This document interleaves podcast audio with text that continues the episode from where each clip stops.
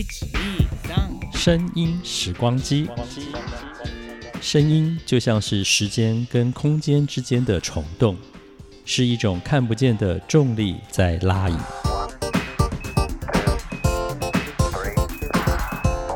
欢迎收听《声音时光机》，袁永新主持。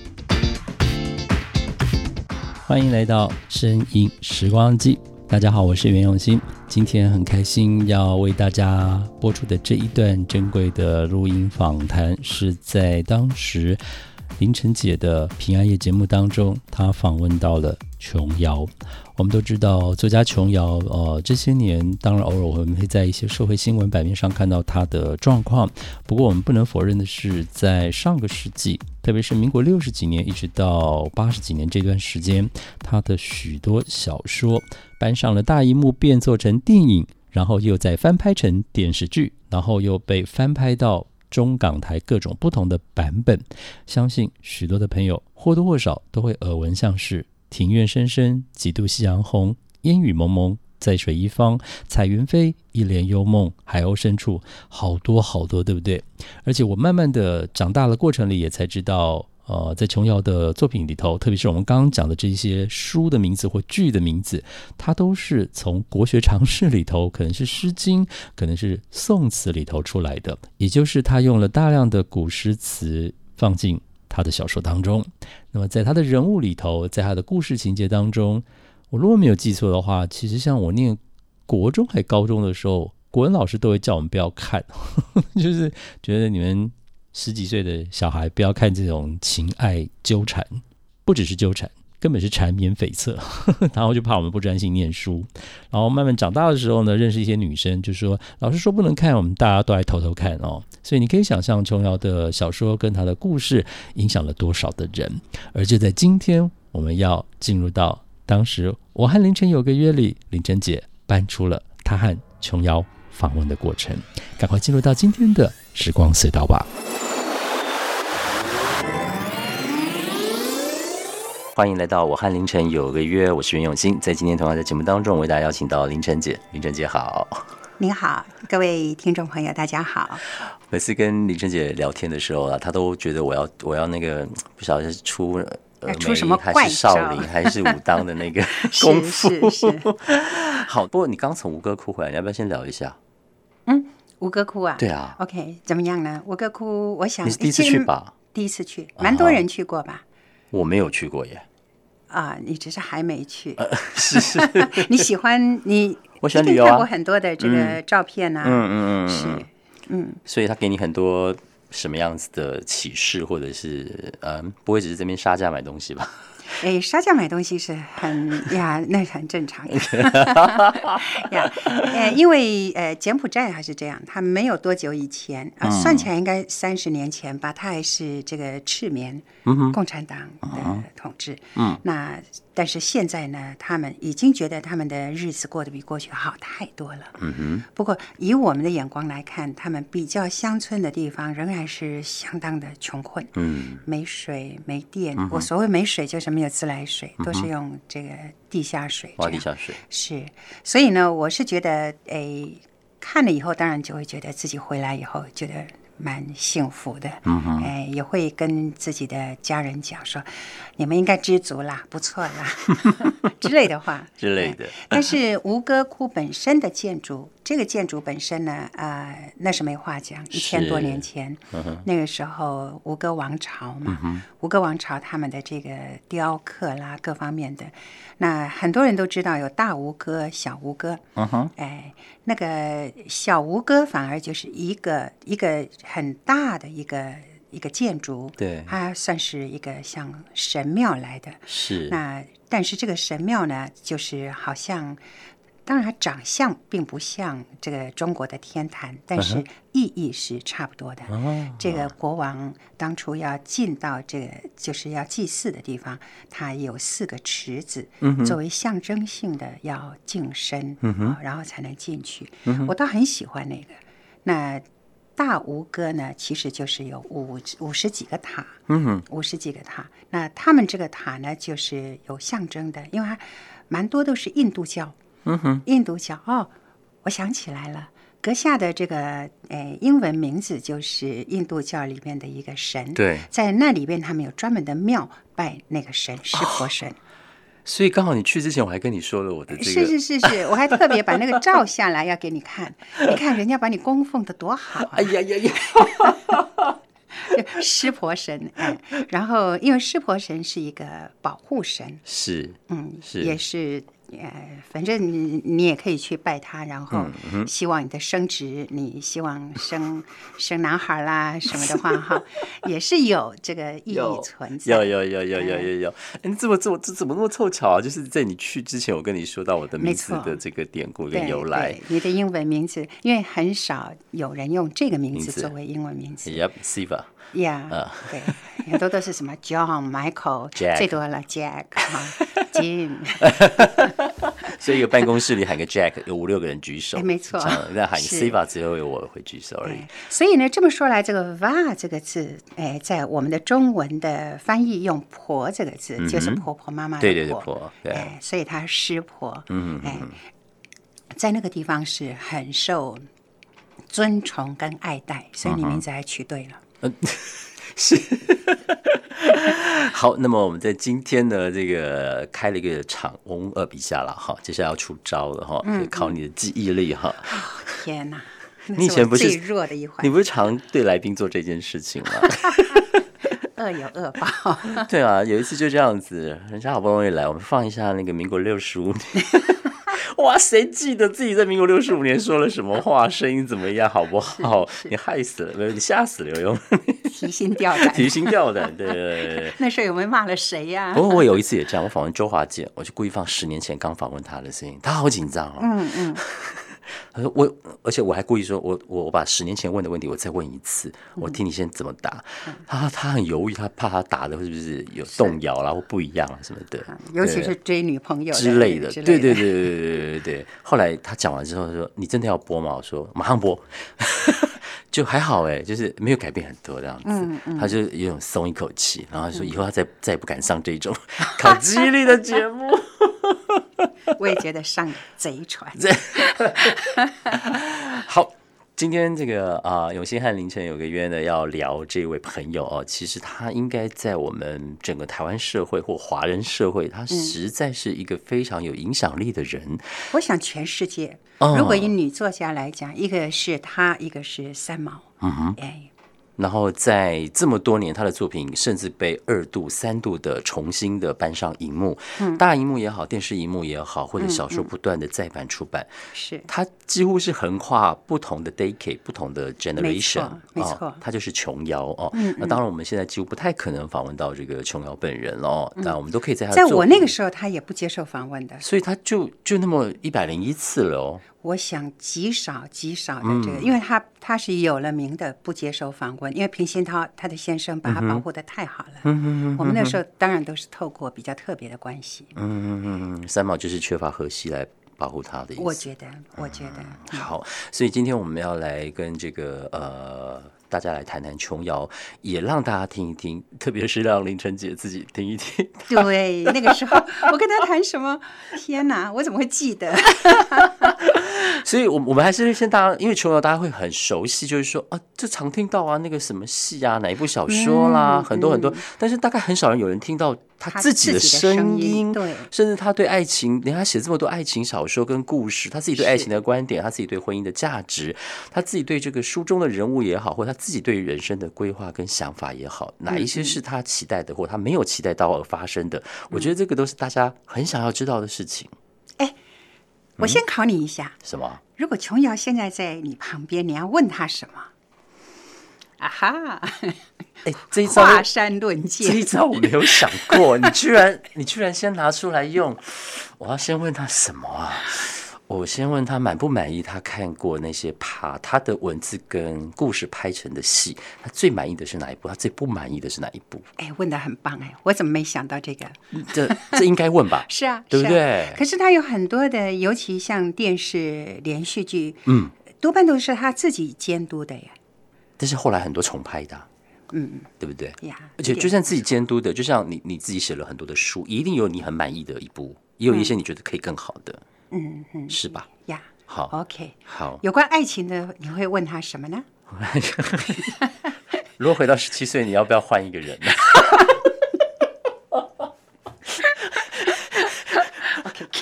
好，或者是有哪一个刀光剑有哪一个角色是你的另一半的那个个性的投射这样子？哎，有没有这种可能啊？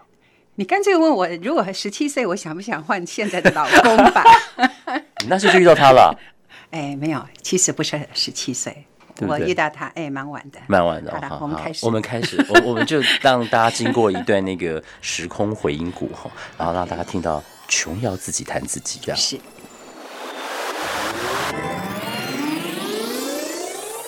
人类的本性有一点贱啊。第一，他喜新厌旧啊；那么第二，得不到的是最好的啊。那么在这种情况底下呢，恋爱的时候多半很甜蜜，等到一婚姻结婚之后呢，这个人已经属于你了啊，那么就没有再去追求的那种那种。就说是患得患失啦，怕他给别人追走啦那一种的感觉了啊。反正他是你的，已经成定案了啊。就跟我们好比说喜欢一样，一件衣服，尤其女孩子啦，在橱窗里看到一件衣服很喜欢，没有买，回来越想这个衣服是越好啊，真好看啊，为什么不买啊？最后一下发狠心把它买回来了，挂到橱窗里永远不穿 啊，挂到橱里不穿，为什么呢？穿上左也觉得不对，右也觉得不对，没有什么好看。然后最后说，我真不知道为什么去买这件衣服啊。同样的情形，怎么样？我觉得他回答的很好，但我忘记我的题目是什么。好像是聊到婚姻这件事情啦。OK，对对对，Yeah 但是他一开始就有点给大家很震撼的答案哦，就人性有一点贱。哎，是 这个反问大概是二十年前做的，是不是？应该二二十几年前，少最少有二十年以前，所以那是民国七十几年的时候。没错哦，。民国七十几年，他几乎大部分的作品都翻拍成电视剧或电影了。嗯，所以大家对他已经是呃，对他的作品已经有相当的熟悉，对他的人却还是觉得非常的神秘。嗯嗯，所以能够听他这样自己讲一句，我觉得人性有一点贱啊，这个 这个听觉上是有一点很大的惊讶，这样哎子。，对于你这一代，你听起来你觉得他所讲的对与不对？我觉得他讲的非常正确，所以有有一些东西是真理啊。是真理。而且他刚刚讲那一小段的时候，我就会觉得，哇，那《欲望城市》隔了这么久以后才拍啊，他讲的都是很都会女性的心理的心理啊，心理的，真的是啊没啊错，，没错，对不对？光呀他买买衣服这件事情来比喻，我觉得，哎呀，嗯，切中要害。因为你不是有个什么八十二十理论吗？嗯嗯就是我们花了一大笔的钱，对不对？百分之八十的钱却却常穿的是那百分之二十的衣服，甚至百分之八十都是丢在那个衣柜里的。对而且很久以后，我为什么要买这一件？我当初为什么要买这个东西？对不对是？而且你看，那个能够得到的就不会是最好的了。这句话讲的真好。所以，从一个这么会写爱情故事跟小说的女作家，嗯，她对于人性这件事情有点见，你自己你自己也这么认为吗？这么多年以后我可能不会用那个字，啊，是哎，但是意思差不多吧。呃，那哪一个字好呢？这就是人性。是是是是是，不过说实话，他讲的真的很有道理。嗯嗯嗯嗯，所以我是觉得，爱情也好，婚姻也好，买东西也好，嗯，哎，我有时候出去旅行的时候，我们常常会讲一句话，嗯哼，我我我我经常讲的话，嗯，因为团员们嘛，总是呃在这里看到这个东西，买与不买，嗯，很像那个路桥在呃最早的时候，他有一本书叫《人子》，人子，嗯，嗯，不错，你也看过，啊我看过啊。呀。他就说，他经常他有一把剑，嗯他经常要在当下马上决定砍或者是不肯，不砍嗯。哎，善或恶啊，或者是，所以买与不买呢，经常也是那一分钟的事情。嗯那后来我就跟他们说，你就买了吧，买了后悔总比不买后悔要好，哎，我妈好像跟我说过类似的话，哎。是吗？对对对对，但她从来没有因此而逼婚成功过。OK，那我可以告诉你，是。以前我的我们电台有一个课长，我觉得他讲话非常有道理。啊他说，结婚跟买房子都要带点勉强。啊，嗯，这这个让我因为你不能够只你你不能找到百分之百适合或者说你觉得满意极了的这个婚姻对象，都要带点勉强。然后买房子也一样，你永远觉得我我缺好大一笔钱，对不对？嗯永远不够。等你存到那个钱的时候，房价又涨所以。冲动要用在这里哦，冲动要用在这个地方上。所以呢，呃，我觉得有一件事还好，嗯哼，人不能活两次，所以呢，你永远都没有办法去想啊，如果我当初我是跟甲在一起，而不是跟乙在一起，今天会不会更好？嗯哼，对不对？嗯哼，尤其你看到当初被你抛弃的甲，哇，人家今天怎样怎样怎样，嗯嗯嗯嗯嗯，是吧？所以你必须要想，你说，说不定当初你要选择了他，可能他就今天不是今天的他了。那林晨姐，你的人生观有因此而有不同的阶段的改变吗？比如说，你结婚前的人生观是一种，或者是你在念书的时候本来是那样子，后来却换了一种人生观跟价值观，甚至到了结婚之后，你又换换了一种，而且你这么多年都在加拿大、哎，嗯哼，是不是也因此有调整过你对那个事情的事情的看看法呢？没有，我仍然是一本初衷。我觉得，第一个，哎，因为人不能活两次，所以呢，我的字典就没有后悔这两个字。嗯嗯嗯，哎，你都永远会觉得，OK，我反正我不能再回去一趟，嗯做另外一个选择，所以你就接受目前这样，而且要把目前这样，你要算是你觉得这是我最好的选择。所以你的人生观把它过好是一个很大的阶段，没有去做过太多的价值上的改变过，这样子。我想应该应该是这样，会比较快乐啊。是是是，不然的话，嗯，最怕的就是那种人永远在后悔。哎呀，我当初为什么不买那个东西呢？你看，然后就就在想啊，太可惜了。可是你不能再回去你的人生，所以我是觉得永远都要觉得现在你的这个样子最好，然后在做未来的选择的时候，你再好好的去思考。那我学到了，就是永远不要去冲撞“当初”这两个字，我很痛，会撞墙。是是，没不要永远不要不要我当初啊，不要不要我当，初我当初如果怎样的话，这个是最痛苦的事情。嗯嗯，你要不要而且？你永远要知道，你当初如果怎么样，搞不好你也改变不了什么。你要不要听琼瑶怎么说？怎么说？OK，我们来听。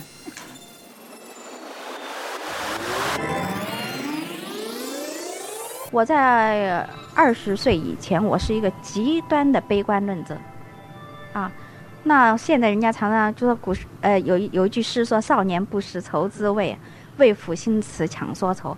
我现在常常收到很多读者的来信啊，是中学生啊，或者是刚嗯、念刚念大学，甚至于是实学的青年这样给我的信，满纸都是讲他们多忧愁、多忧愁、多困难、多对生命多绝望啊。那我每次看到这种信的时候，我就说，我说是古人最起码有一句话是错的，就说少年不识愁滋味啊。我说真的应该改作少年方识愁滋味啊，因为你进入中年之后啊，你就一切生活可能会你比较看开了啊，但是少年时期他有梦想。又有这个感情的问题，他不容易达到自己的这个理想的时候，他很容易忧愁。但这种忧愁是一种生理的、自然的现象，就是说他必然是忧愁的。所以不能讲少年不识愁滋味，少年是应该识愁滋味的，而真正该识愁滋味的年龄是少年时期，啊，这是我的最近几年才体会这种这种感情的。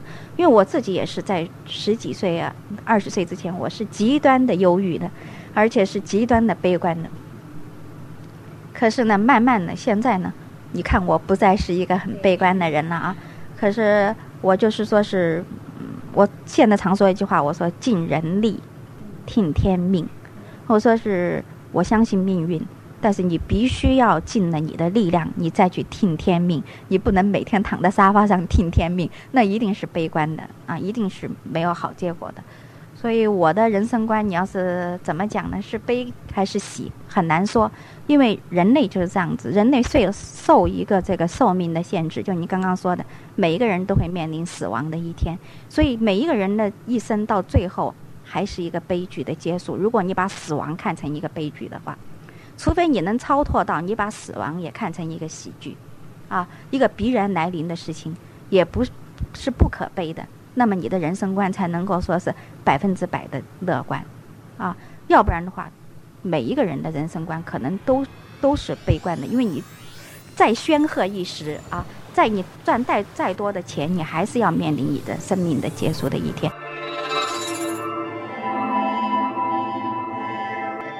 好，我们好像要从那个时光的那个回音谷的另一头回来了哈。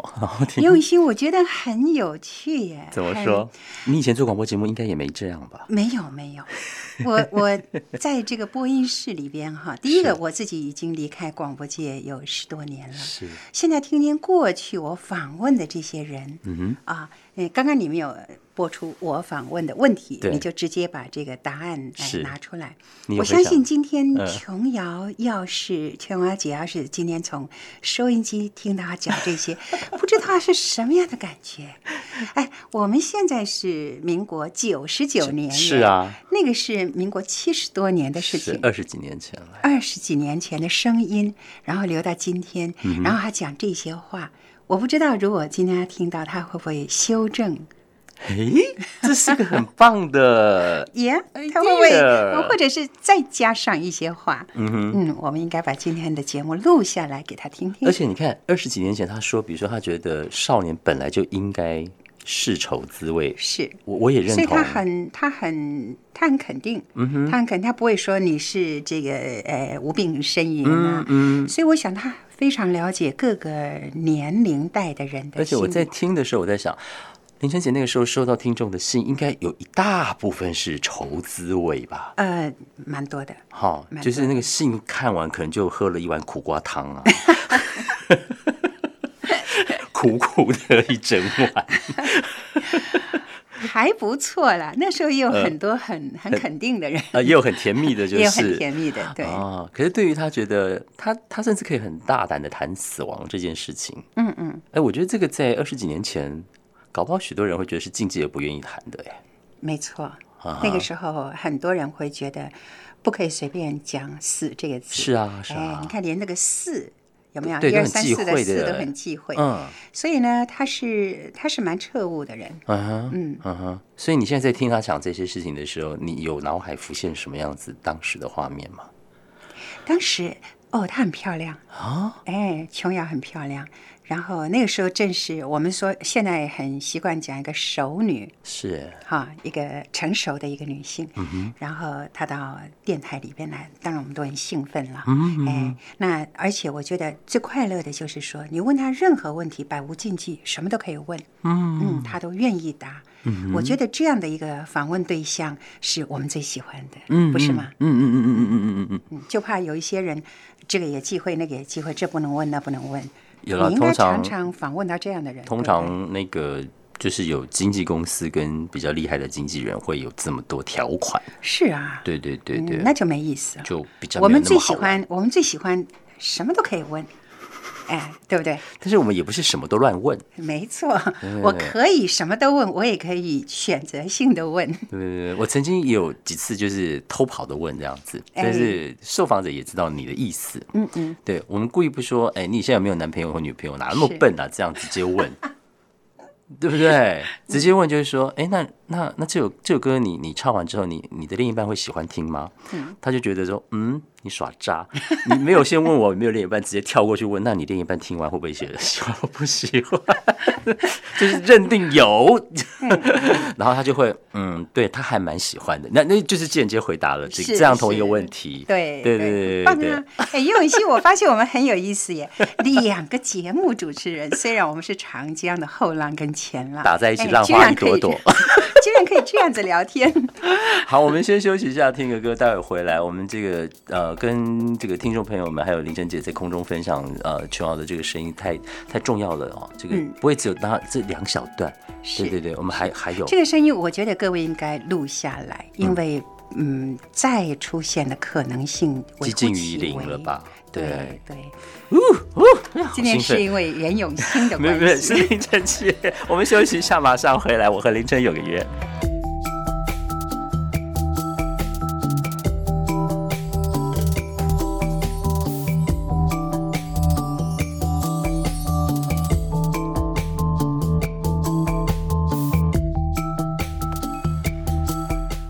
欢迎回到节目的现场，我是袁永新。我和凌晨有个约，凌晨姐就在我的身旁哦。刚刚我们一起听当时她访问琼瑶的声音。其实我我我真的就很觉得，如果一个人可以听到自己二十几年前说话的声音，而且说的是这些内容的时候，他应该是他的灵魂里满满的都是回忆的重量。嗯，这句话讲的真好，对不对？是。所以你自己听也也是很有感觉吧？会的，一定会的。你看那么久以前，对不对？哦，我常常会想，这个如果有一天，这个时光可以变成电脑的一片一一片一片的，每一分钟都有它一个片子可以冲洗出来的话，那你看二十几年前，你要是把那个片子给它调出来，然后再来看当初它的那个整个的情景，嗯，哎，不是光照片而已，是是是，那那人的生与死。青春、中年、老年有什么差别呢？嗯嗯嗯嗯嗯。好，我们接下来要来听一段哦，这一段呃，他人生观的几个阶段啊。我们刚刚也有跟这个林晨姐聊到，那这个林晨姐是认为她她她不想去冲撞那个我当初这件事情，所以我们就听听琼瑶她怎么怎么看她自己的人生的阶段。是，他是不是自己有曾经想到过说呃？他会获得这么大的一个回响跟成就哦，因为我觉得每一个人在做一件事情的时候，大概都不会去想到说他是会被一百个人、一千个人，还是一百万人、两百万人去听到或看到这个事情。就像那时候林晨姐你做广播节目，你也没有想到说你的听众到底有多少人在听，你可能就只知道说很多人在听，对不对？一点都不错，而且也没有办法去想象说那十几二十年后自己的声音还会不会被记住这一件事吧。哎，这个真的很奇怪。我在我常常在想，因为我们都是用声音来工作的，是到底声音这个本身，因为我们都会，比如说你的形象可以照片照下来，你可以。我要说就是这件事情，就是我们通常认为说一个东西老了会有回忆，是因为有有有歌声、有电影、有老照片。嗯嗯。可是如果只是一个说话的声音，它到底会不会给人有回忆的甘甜？跟跟你这个方芬芳哦，我现在才发现是是存在着的，是的，是存在的。我要讲一下，就你刚刚提到这个，哎，吴哥窟，我去吴哥窟玩，嗯，不管去哪里玩。哈，因为只有去玩的时候，你才会遇到一些陌生的人。是，哎，像这呃，这次在吴哥窟很多景点嘛，我就看到有一个太太在替先生照相。嗯，那那我就说，哎呀，他们一定也很希望两个人合照，那就必须要有一个人替他。所以我就站在那个太太正在照相的后面，我就跟他说，要不要我替你们两个人照相？那个太太猛一回头。我吓了一，把我吓一跳。他回头非常的看着你，没有，他就说你就是那个广播的那个、那个、那个，哎，那个的半天，因为他太惊吓了，所以我说，哎，为什么？我只不过一句，他也没看到我人，因为我以前我做广播，我也做电视，也常常杂志啦、报纸有照片出来。他如果先看到我的人，再说哦，你可能唤起他的回忆。他不是，他就根据这一句话的声音，嗯哎，他就说你就是那个谁谁谁。后来就转过来，然后他先生也跑过来说啊，以前我常听你的节目，怎么样？那我就发现说，OK，我跟你聊天的时候，我就提到我说每一个人。当初在做事，只要你很认真的在做，那一定有它的重量。嗯而这个重量很可能二十年后、三十年后还会留在某一些人，他也不是故意要去回忆，而是这个声音一下子会唤起他的某一些回忆。嗯而不是光一张什么呃周旋啊、白光啊的老照片，不是这个。嗯连声音都可以做得到，连声音都可以做得到。嗯。好，我们现在就来做这件事情。是。我就没想过说有一天我会靠写作，然后呃能够享受一一份还不错的生活，这一点是我始料所未及的。嗯，常常有人说中国的文人几乎几乎是很少能够靠写作来维生，可是像您这样的例子实在是少之又少。您自己感觉呢？嗯，我也觉得很意外，我把它当做一个奇迹。你想这个奇迹是怎么样产生的？我想电影要占很大的因素啊。因为自从我的《婉君表妹》啦、《哑女情深》呐、《烟雨蒙蒙》啦这些小说搬上荧幕之后，那么我的小说几乎是每一部都搬上了荧幕了。那么这个种电影上的这种宣传呢，比小说本身还要广泛啊。那么变成了世界各地都对我很注意啊。呃，而且我也有一笔相当嗯，就说不错的这种电影版权的收入啊，那么使我能够过一份还不错的生活的。常有人讲起来，他们说一个文学家来讲，就是一个艺术家，他在生活比较穷困的时候，比较容易做出好作品。等到生活忧郁以后，他们多半就不再继续从事艺术的创作。您认为呢？嗯，我想很可能，因为工作的本身，你一定到了，不管你多有兴趣，你会有职业性的疲倦啊。好比很多我看到很多，呃，演员没有成名之前，醉心于这个电影工作。等到一旦成名之后，他对于拍戏有恐惧感、有厌倦感啊，这都是一样的。导演也会有这种情况，那么作家也一样会有这种情况。等到你写多了书之后，你再看到稿纸，你都怕了啊。那么，如果你生活过得去，你何必去如此痛苦呢？是不是？这就是很多人会放弃这个工作的原因。好，我们又从那个时光的回音谷回来了哦。这个刚也是民国九十九年，是刚刚也听到凌晨姐的声音了。好，你自己听到自己声音的感觉是？我觉得好年轻啊，那时候好年轻啊。有有有有一种甜甜的味道，是刚刚我们坐计程车过来的时候，计程车司机还说：“嗯，立夏北外哦，滴滴哦。”我说：“哦，甜甜的。”我心想，年纪那么大。不不过，刚刚我们听琼瑶这样讲的时候，就可以感觉到，你看他就有说，那个人没有成名前。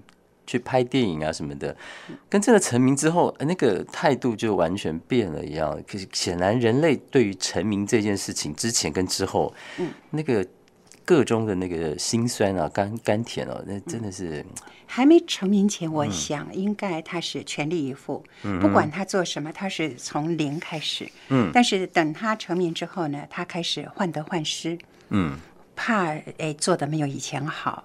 都有关系，我觉得。都有影响。嗯。嗯，你自己有曾经想过成名这件事情吗？那么多人，那么多的听众朋友在那时候听平安夜的时候，没有耶，我没有想过成名哎，也没有想过成功哎，因为那时候我自己常常讲，我说其实人要追求的是一个造诣，你有没有比以前做的更好？我那时候我我真是不敢听别人的广播节目。哦，真的，我不我不敢听的。哦，因为如果别人万一做的，我觉得嗯。他比较潦草，然后我怕我会有这个好像有点骄傲的感觉。是是是。那有时候如果别人做的好棒哦，我就会说：“哎呦，我做不到呢。”那我就会非常的这个沮丧。所以那个时候我永远想的就是我怎么样做的比我自己的昨天更好。OK。嗯。哦，这倒有点让我很 surprise。我以为你会就是到处做功课，听大家其他人怎么做节目啊什么的。好像多半都是别人听你的节目来做功课。不过你知道吗？你你在问琼瑶一件事情的时候，是我这辈子我做广播节目从没有问过人家的问题。一方面，我觉得那个本身呃，我不太敢碰触。嗯，虽然我的母亲是做相关的这个殡葬行业的，就是会问到说，如果有一天那个墓志铭上面会刻什么内容？哎，你你为什么会有这个？念头去问这件事情，因为我觉得一个人他希望他的墓志铭就是在他的这个墓碑上刻什么，其实就是他自己对他此生的期许。OK，嗯，OK，所以你那时候会对大部分来宾问这个问题吗？还是刚好只是是因为陈瑶来上节目，所以你问了这个问题？我想，我都敢问，你都敢问，嗯，我都敢问，因为我觉得墓志铭是等于是别，你希望别人怎么看你这一生，嗯哼，呀，其实是这样的一个问题。好，下次遇到马英九总统会问他这个问题。我们现在进入时光回音谷。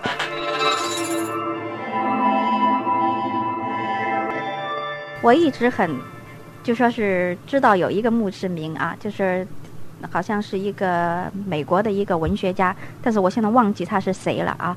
他死了之后，他的墓志铭上有几句话，我非常非常欣赏。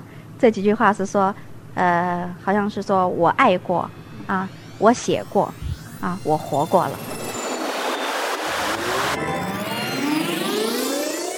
好，我突然有一种啊。这是哪个作家、哪个文学家讲的话？我现在还真没有把没有办法马上连接起来，但是但是很有感觉就是了。你可不要问我我的墓志铭，还没想好。OK。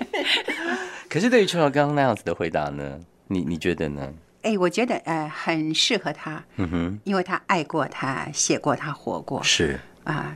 我想很多人可以套用这句话吧。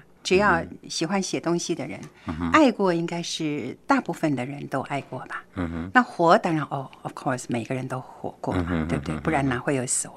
是哎是，只是大家对于活的是不是精彩跟对精彩的定义，嗯，一点都不错对。不对？嗯，你觉得你自己？尽力去活。我觉得你很尽力哎，是啊，我很我很努力，我很用力。对你好用力活，对对对对对，非常用力这样子。是因为我做任何事都是全心投入。对，而且而且而且，我真的蛮感动的一件事情是，听众朋友可能不晓得，我常常会在那种礼拜天的下午接到凌晨姐的电话，然后她会告诉我一些事情，然后都是充满鼓励的。哦，是吗？对他都会跟我说，不要觉得自己的力量很小，然后他就告诉我蝴蝶效应怎么一回事。然后他会隔一个礼拜跟我说，我跟你讲的蝴蝶效应是认真的，而且它不是只有空间的蝴蝶效应，它有时间的。我说哦，就是常在那个礼拜天的下午的时候，我正在准备呃下一个，因为礼拜天通常都是我在看书的时间，就是下一个礼拜我要做什么。然后，然后你那一天讲这件事的时候，我正在看一本书，叫做《台湾味道》。焦桐的书。然后我正在看到的是炒米粉，我就嗯炒米粉，然后丽珍姐就告诉我，我突然有一种哦很很多的情绪在这个这个空中这样子，可是我真的觉得很很开心很感动，因为我我我我并不常有这样子的一个生活里的节奏里会有这样子的人跟声音出来现对对对对，然后我就会觉得说，嗯，老天爷派了一个很大尊的天使打电话告诉我一些讯息，你不觉得我们做广播节目的人有有有一种好像是？讯息要传递出去，嗯，然后这个讯息可能是不晓得为什么，它就是被我们听见，然后我们有这个责任义务要去告诉更多的人嘛。没错，没错，对不对？因为我们永远在空气中工作。是啊，是啊，所以我们是声音的天使。嗯，虽然人最后还是要升天，所以有一种说法嘛，就是人类的知觉最后一个听的的是听觉，是。所以要你拼命的跟那个呃人说话，在一个人将要走的之前，他可能听觉还会接收到你的你的 message 这样子。一点都不错。呀呀哎呀呀！所以，OK，我嗯抱歉，我 这个你现在是想百百感交集吗？百感交集，不好意思。好，但是我觉得今天在跟凌晨姐听听这些声音的时候，她也听到了自己的声音。是她应该是比我更更多 feel 在她的身体跟大脑里跑来跑去的人。对我说，嗯，那年轻的时候，这个能够有这样的机会啊、呃因为我们的工作的关系，然后呃自己本身，我我说我自己也许没有什么内涵，但是我们可以借由问话。交谈，然后有这样一个工具，嗯，然后能够把这么多精彩的人物，让他们的这个很精彩的思考，然后呃很浓缩的在一个短时间里面来传递。那我为什么会提到蝴蝶效应？蝴蝶就是说，我们说。Maybe 你在呃南美的一个地方有一只蝴蝶扇动它小小的这个翅膀，可是很可能到了非洲，它会变成一股很巨大的一个风暴一样的，就是我们都不知道我们现在挥动我们小小的翅膀，呃，到底会有多少人听到？但是也许有几个人听到了，那他可能这几句话对他有产生蛮大的一个影响。嗯那我觉得能够这样就好了。有一个人听到也很好，有两个人听到更好，有更多的人听到更好。所以我说，有时候会像我，我现在，嗯我我可以这样说，因为你还年轻。那我现在常常会遇到，以前在学生的时候，嗯他说本来有一天晚上非常的沮丧，非常的怎样，他可能有肢体的这个一些问题，嗯，那感情受到怎样的困扰？嗯那就因为我们讲的几句话，或者是我们访问什么人哈，就像刚刚琼瑶他提到一些事，那么。对他来讲，那天晚上给了他很大的一个生命的一个力量，嗯哼，然后就改变了他很多的事情。嗯哼，嗯，他就比较乐观，比较怎样？因为半夜三更是非常好的时间。嗯，人的情绪就好像那个一杯一杯一杯有杂质的水，嗯，然后就慢慢沉淀了。嗯，所以人的这个情绪是很清朗的。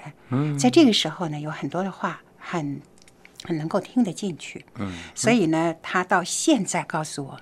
他今天会变成这个样子。嗯他非常感谢那个时候听我们的节目里面的那几句话。嗯，所以这个蝴蝶效应不是只有空间，有空间，因为从我们的播音室是 maybe 也许在这个很乡下的地方，山之巅，水之湄，那而且影响到这么久远以后，嗯，所以我觉得很值得。所以平安夜当时是个救世主，就是他让很多流动的灵魂在那个流动的过程当中，就慢慢去掉了杂质。永兴啊，现在是三更半夜，啊，你提到那么多流动的灵魂，还有失控啊。好，不过今天真的很开心，这我们也难得可以在这样夜深人静而且这么有感觉的一个氛围当中，啊，听到了以前的声音，你的声音，还有现在的声音，现在的声音，然后说不定有人现在就刚刚就打给琼瑶啊，你赶快转到金光，你 听一下你二十年前讲话的声音，是是，那那也是蝴蝶效应，那也是蝴蝶效应。是。对对对他那个时候的声音被我保留下来，哎然后今天被你播出来，所以我们都是那个一个我们都是蝴蝶。一，个声音的 keeper，嗯，对，嗯，非常好，保存者，我们以后还有更多的，嗯，要慢慢在空中跟大家分享。是谢谢林晨姐，谢谢